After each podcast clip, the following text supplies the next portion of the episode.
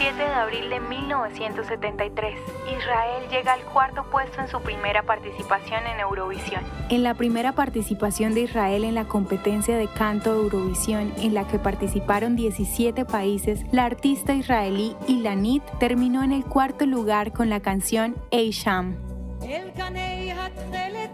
Su logro, que la ubicó en el cuarto lugar, se catalogó como el mejor debut en 20 años de programa.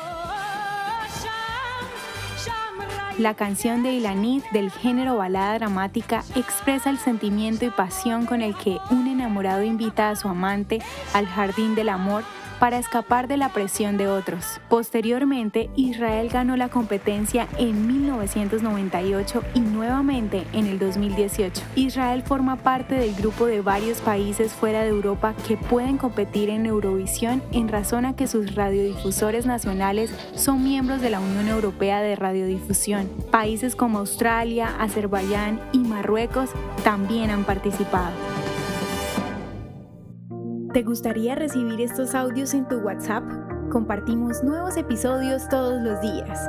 Suscríbete sin costo alguno ingresando a www.hoyenlahistoriadeisrael.com. Hacerlo es muy fácil.